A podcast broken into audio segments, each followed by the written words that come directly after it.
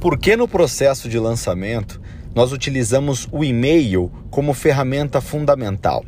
O e-mail ele passa, primeiramente o e-mail ele é seu, não tem um interceptor, não tem um interlocutor como um Instagram, como um Facebook, como um YouTube que controla quem recebe ou não a sua comunicação.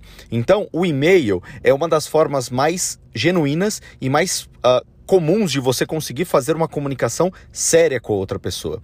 E o e-mail, depois que desenvolveram o Instant Messenger, como um WhatsApp, como um Skype, depois que desenvolveram uma forma instantânea de comunicação, as pessoas não usam mais o e-mail como uma forma de comunicação de brincadeira, como corrente, de ficar mandando mensagem para amigo. As pessoas mandam mensagens importantes.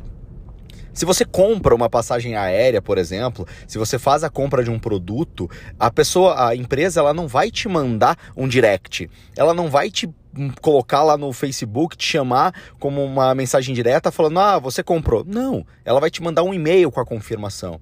Se você comprar alguma coisa, o código de rastreio vai por onde? Vai por e-mail. Então, as pessoas elas olham e-mail ainda hoje? Sim, olham muito e olham para quê? Para coisas importantes. Então, o e-mail é uma ferramenta fundamental de comunicação que é utilizada em todo o processo de lançamento. Por quê? Porque é ali que você vai conversar diretamente com a sua audiência, sem um interlocutor, e você vai passar conteúdos de relevância, conteúdo importante. Você vai passar conteúdos de importância para o teu cliente.